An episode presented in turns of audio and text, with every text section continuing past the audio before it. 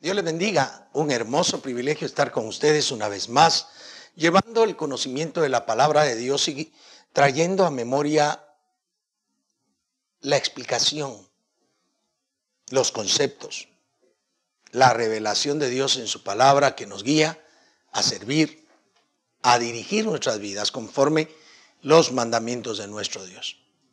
Sin duda, cada vez que nosotros abrimos la palabra, somos alentados también exhortados y también llevar un poco de meditación en nuestra vida, en nuestro corazón, en nuestra mente, para hacer la voluntad de Dios. Estamos en nuestro ciclo reflejo, unidad divina, apreciando su gloria. Y en esta oportunidad hemos deseado tener por tema ser libres del castigo sobre la tierra, ser liberados de los juicios de Dios. Y es que, déjeme decirle, escatológicamente hablando, tenemos la bendita promesa de que Dios nos va a librar de todo castigo, de toda situación de angustia, de desespero. Y escatológicamente tenemos la fe que seremos levantados para gloria de Dios. Por eso escogimos este tema. Porque aquel que aprecia la gloria de Dios debe tener convicción que será librado de los juicios divinos. Así que, pensando en ello, tomamos una escritura que sin duda es también en los términos escatológicos. El libro de Ezequiel, capítulo 9, versos 1 al 6. Allí estaremos cifrando el conocimiento de la palabra del Señor. Ser o lograr apreciar la gloria de Dios al ser libres de los juicios de esta tierra es parte primordial que nosotros debemos de tener por esperanza siempre. Veamos lo que nos dice este capítulo 9, versos 1 al 6 del libro de el profeta Ezequiel. Verso 1. Clamó en mis oídos con gran voz diciendo, los verdugos de la ciudad han llegado y cada uno trae en su mano su instrumento para destruir verso 2. Y he aquí que seis varones venían del camino de la puerta de arriba que mira hacia el norte y cada uno traía en su mano su instrumento para destruir. Y entre ellos había un varón vestido de lino, el cual traía a su cintura un tintero de escribano y entrados se pararon junto al altar de bronce. Ah, dos versículos muy fuertes. ¿Por qué nosotros debemos de ver la gloria de Dios siendo libres de los juicios? Porque los juicios están prestos, son verdaderos, son, son reales. Va a haber juicios sobre la tierra. Y acá el, el profeta en su visión eh, va a decir que observa personajes que verdaderamente vienen dispuestos a hacer juicio. Noten ustedes de nuevo el verso 1, clamó a gran voz eh, en mis oídos con gran voz diciendo, los verdugos de la ciudad han llegado. Notemos esto. Un verdugo solamente viene listo, dispuesto a ejecutar una sentencia y siempre a ejecutar un castigo. No hay ningún verdugo que venga a liberar, el verdugo va a ejecutar. Y allí dice, y cada uno trae en su mano su instrumento para destruir. Son verdugos, son varios verdugos de la ciudad y esos verdugos traen el instrumento con el cual van a destruir. Notemos que vienen a realizar la orden de un juicio ya emitido y esa orden tiene que ver con destrucción. Si debemos decirlo nosotros, queridos hermanos y hermanas, amigos y amigas, que aunque a nosotros quisiéramos y nosotros deseáramos que en la tierra no pasen cosas, van a pasar, van a suceder. Normalmente los cristianos oramos por la paz del mundo, oramos por la paz en las familias, oramos por la salud, oramos que no hayan guerras, oramos porque no haya destrucción, pero irremediablemente estas sucederán. Como sucederán hambrunas, sucederán terremotos, sucederán falsos cristos que se levantarán, irremediablemente sucederán. Y nosotros debemos de estar realmente en convicción de la fe que tenemos, que los juicios de Dios sobre la tierra son verdaderos y escatológicamente se realizarán sin duda alguna. Así que hay verdugos que vienen a destruir y cada uno trae su instrumento de destrucción. El versículo 2 dice, y he aquí que seis varones venían del camino a la puerta de arriba que mira hacia el norte, y cada uno de nuevo dice, traía en su mano su instrumento para destruir. Seis varones habla. Así que están puestos los juicios. Recuerdo en este mismo momento a Stanislao Marino cuando yo era joven, sus cantos muy especiales hasta que llegó a cierto momento que no sé quién le habrá ayudado a seguir cantando unos cantos que no fueron tan edificantes, pero recuerdo yo uno que decía, es tiempo ya que el juicio comience por casa. Y si comienza por casa, ¿qué será de ti? Pecador. Era un desafío. Y es cierto. Porque el Señor, querido hermano y hermana, amigo, amiga, no da por inocente al culpable ni por culpable al inocente. Él es justo, es recto, es completo. Así que la tierra y sobre la tierra, sobre los moradores de la tierra, se expresarán juicios divinos. Y esos juicios divinos irremediablemente sucederán. Y ahí están estos personajes que van a ejercer un juicio.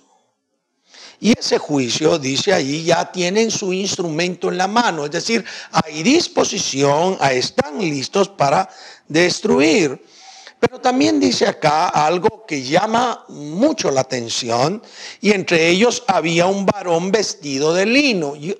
Ya en alguna reunión hemos dicho que lino fino eran las acciones justas de los santos, eso lo dice Apocalipsis, pero aquí no dice lino fino, solo dice lino.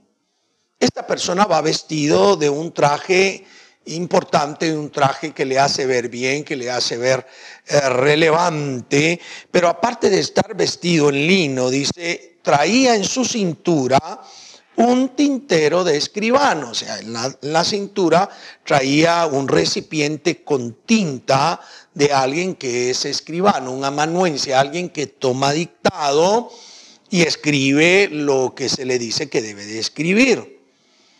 Y entrados, tanto los que hacen juicio como el escribano, se pararon junto al altar de bronce. Y cuando hablamos del altar de bronce debemos inmediatamente hacer juicio que esta imagen está sucediendo en el templo dedicado a la manifestación del Dios verdadero.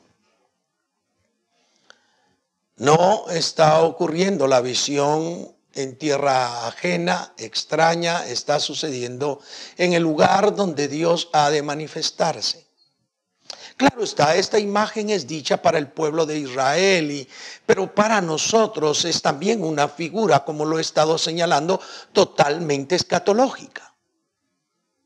Así que en el lugar, en el templo, en el lugar donde estaba el altar de bronce, allí se paran aquellos personajes, seis que van a destruir y un séptimo que se encargará de ser un escribano y trae su herramienta. En tanto, los que destruyen traen su instrumento de destrucción, aquel que es escribano trae su instrumento para ejecutar su labor. Seis destruirán y uno solo se encargará de otra labor. Todavía no hemos pasado a ver cuál es la labor de este séptimo, pero lo que sí estamos observando es que van a haber juicios. Y no podemos, no podemos nosotros desligar nuestra mente del libro de Mateo, el Evangelio según Mateo, capítulo 24, en donde se habla de muchas cosas que sucederán. La ciencia aumentará, aumentarán eh, todo tipo de conocimiento, pero también habrán pestes, habrán rumores de guerras, habrán guerras, habrán falsos cristos. Hay, hay una cantidad de situaciones que sucederán y que ese capítulo 24, y también debemos de señalar el 25, tienen un carácter netamente escatológico y hablan del momento final, Israel siendo invadido y perseguido por el anticristo y sus secuaces. Aunque muchos no lo entiendan así, estos capítulos, como el capítulo 13 en el libro de Marcos, traen a memoria precisamente situaciones que acontecerán. Y aquí Ezequiel nos está poniendo en ese marco. Nosotros debemos comprender que van a venir juicios sobre la tierra.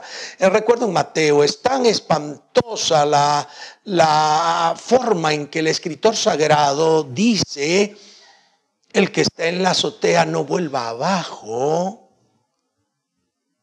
El que está en el campo no regrese a la ciudad. Es tan espantoso, hay que huir, hay que salir corriendo y rueguen porque su huida no sea en invierno. Y claro está, ahí se está refiriendo también de manera corta al año 70 eh, de nuestra época, en donde el general Tito Romano eh, circula, hace, hace una emboscada total, circula toda la ciudad de Jerusalén y pone allí la disposición para destruir a Israel y en el año 70 destruye Jerusalén. Pero se estaba refiriendo también a lo que sucederá en los momentos escatológicos de la tribulación. Así que aquí, estos dos versículos nos deben de poner necesariamente a nosotros en ese ritmo, en ese juego, en esa forma. Van a venir juicios. De alguna manera lo que hemos estado viviendo solamente es el principio de dolores. Se ha dicho y se ha observado y muchas personas escatólogas han tratado de observar claramente al pueblo de Dios que no estamos ya en la gran tribulación, por ejemplo, pero sí estamos sufriendo los principios de dolores. Los momentos en que todo el acervo y toda, todo lo convulso que se está convirtiendo el mundo está sirviendo de amalgama para preparar la venida del anticristo de manera física. Y dentro de esa amalgama también nosotros esperamos que no solo suceda el advenimiento del anticristo, sino que también la iglesia sea arrebatada antes de que inicie la gran tribulación en sus tres años y medio de paz y tres años y medio de juicios que sucederán. Pero van a suceder juicios. Si algo hemos de estar seguros es que Dios va a enviar juicios sobre la tierra. Y va a enviar juicios, queridos hermanos, porque el pecado ha contaminado tan grandemente a todo el mundo y ha invadido de tal manera que ahora se cometen tal cantidad de pecados con avidez. Y cada vez son más personas las involucradas en ello. Así que lo primero que debemos de entender es que efectivamente vendrán juicios. Ya dijimos entonces, seis irán a destruir. ¿Qué pasa con el séptimo? Con el, con el, hombre que trae al cinto allí ese instrumento de tinta como de escribano. Versículo 3. Y la gloria de Dios de Israel se elevó de encima de los querubines. Noten ustedes, estaba allí la gloria de Dios y se eleva como partiendo, como yéndose sobre la cual había estado al umbral de la casa. Es decir, se mueve de donde estaba en las, entre los querubines y se va al umbral. El umbral es la sombra que proyecta el dintel que se forma en la puerta principal. Así que, dice allí, la gloria de Dios de Israel se elevó por encima de los querubines sobre el cual había estado al umbral de la casa. Y llamó Jehová al varón vestido de lino que tenía a su cintura el tintero de escribano. Noten ustedes de allí, al moverse la gloria de Dios y posarse allí en, en la puerta, llamó al que tenía el tintero como de escribano va a suceder algo, le va a dar instrucciones, le va a decir qué es lo que pasa. Así que notemos qué es lo que está sucediendo acá, versículo 4. Y le dijo Jehová, pasa por en medio de la ciudad, por en medio de Jerusalén, y ponles una señal en la frente a los hombres que gimen y que claman a causa de todas las abominaciones que se hacen en medio de ella. Vaya a la ciudad y póngale una marca en la frente a los que gimen, dice, y que claman por causa de todas las abominaciones que se hacen en medio de ella. Jerusalén estaba llena de abominaciones. Y venía el Dios Todopoderoso y hará juicio. Y esto escatológicamente implica precisamente eso. Sobre toda la tierra será necesario que vengan juicios. La Biblia también explica ya hacia el libro de Apocalipsis que serán sellados en el tiempo de la gran tribulación 144 mil personas que no tocaron mujeres, 12 mil por cada una de las tribus de Israel, que serán los encargados de pregonar el evangelio del reino en todo lugar. Ahora, cualquiera me preguntaría a mi pastor, pero ¿y qué tenemos nosotros que ver con eso? Tenemos que ver mucho porque nosotros todos hemos sido sellados por el Espíritu Santo. Todos hemos recibido una marca como de sello, una marca indeleble por el Espíritu Santo en el momento que reconocimos y confesamos a Jesucristo como nuestro Señor y Salvador. En el momento que lo confesamos delante de los hombres como el verdadero Dios, el Hijo del Dios Todopoderoso que se encarnó para traer salvación y vida eterna a todo aquel que cree. Nosotros tenemos una marca, eso lo dice Efesios capítulo 1, versículos 13 y 14. Ustedes pueden buscarlo en sus casas. El asunto es que sí tiene que ver de nosotros, porque para ser libres de los juicios, para poder ser librados de la destrucción, se necesita una marca que Dios provee a todos aquellos que gimen y claman contra todas las situaciones abominables que se están haciendo. Y yo espero en el amor de Jesús que tú estés gimiendo, que estés clamando por todas las abominaciones que se están haciendo en la tierra. Sí.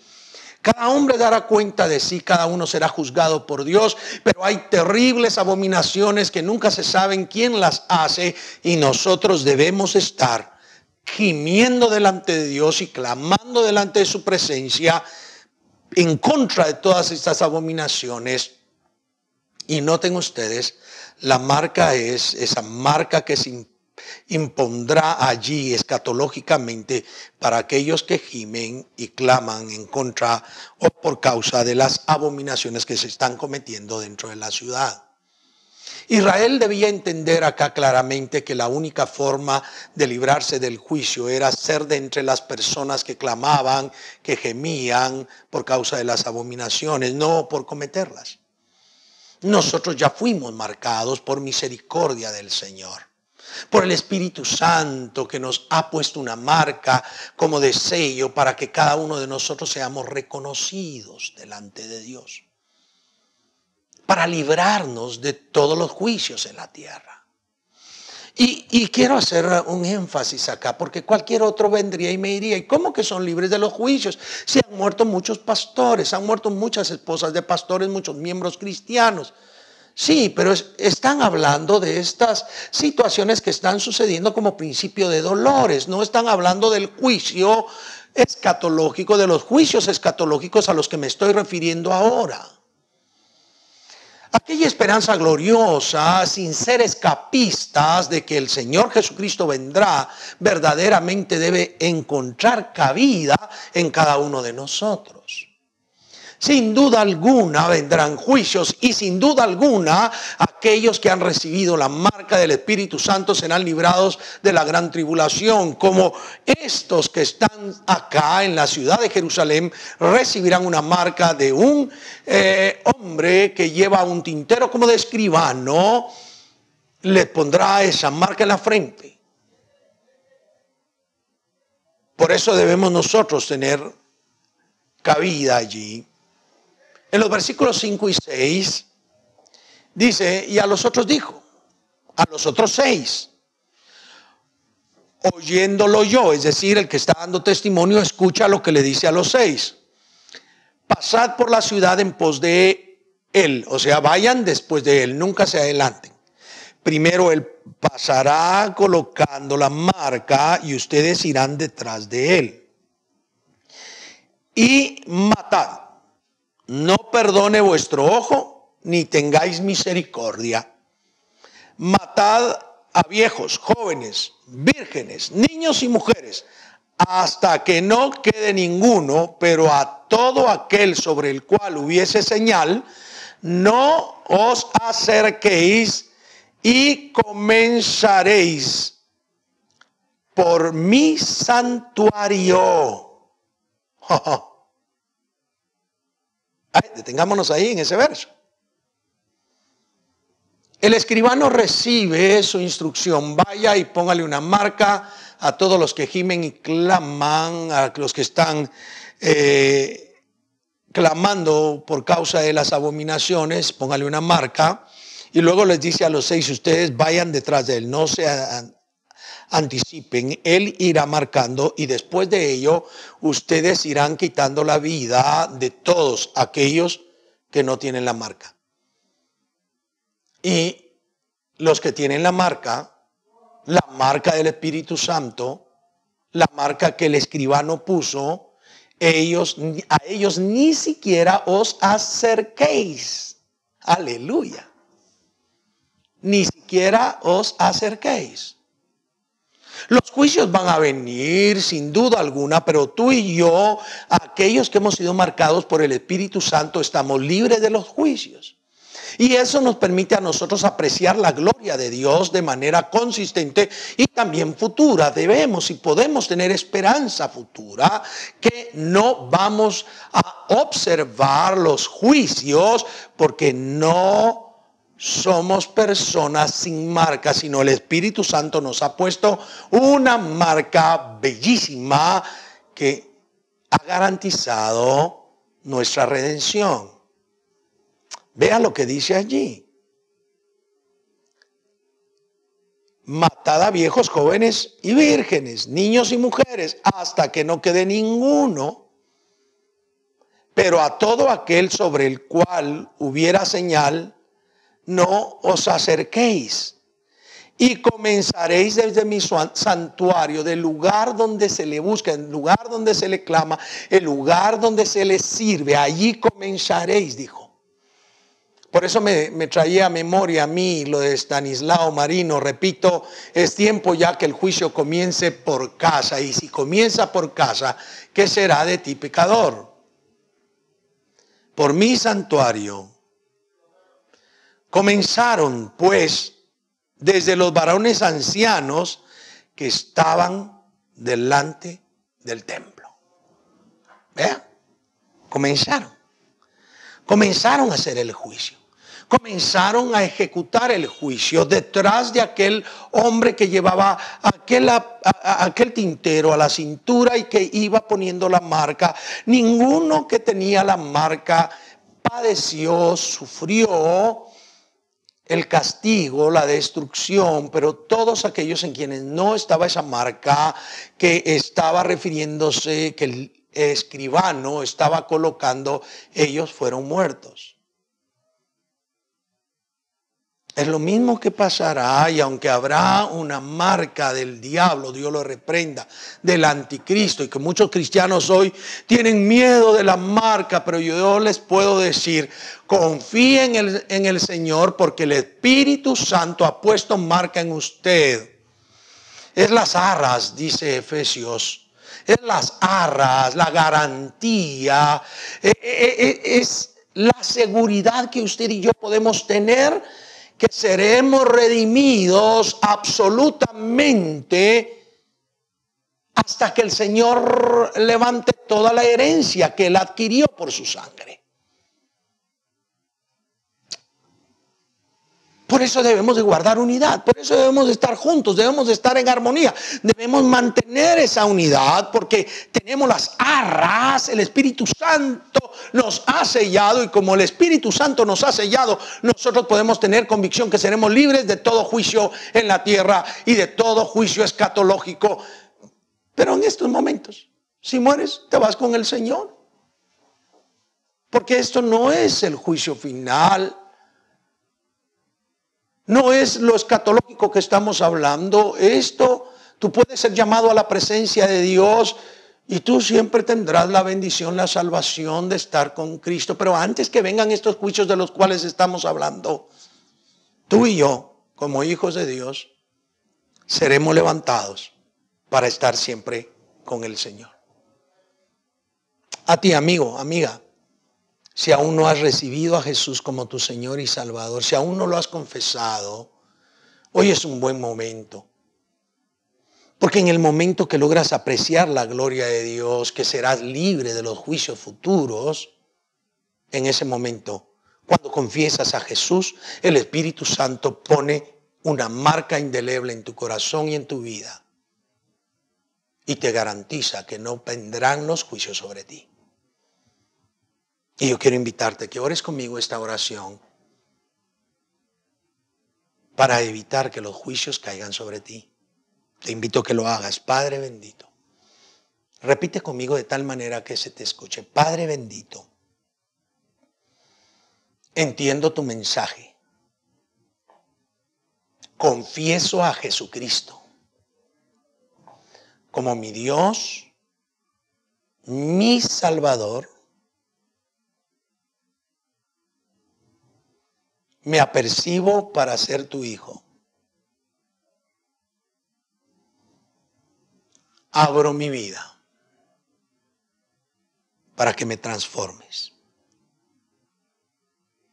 y obres en mí el nuevo nacimiento. Ayúdame a ser tu hijo en el nombre de Jesús. Amén. Amén. Espero que haya repetido la oración. Podemos ser libres de los juicios que vendrán sobre la tierra. Porque cuando confesamos a Jesús, el Espíritu Santo nos pone una marca indeleble que nos garantiza la salvación eterna. Bien, espero que hayan aprendido algo, que en este ciclo vayamos creciendo y podamos apreciar la gloria de Dios para con nosotros ¿Y qué? Dispuestos para su gloria, vivamos siempre. Un hermoso privilegio. Dios les bendiga. Dios les guarde. Hasta la próxima.